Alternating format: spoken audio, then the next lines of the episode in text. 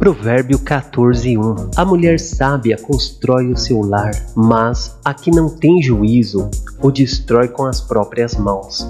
Isso eu acho que tanto é para a mulher quanto para o homem, né? Vamos dizer que a mulher e o homem sábios que estão ali presentes, né, na vida com Deus, né, na vida ali do casal, eles vão conseguir edificar sua casa e também abençoar cada vez mais o seu lar.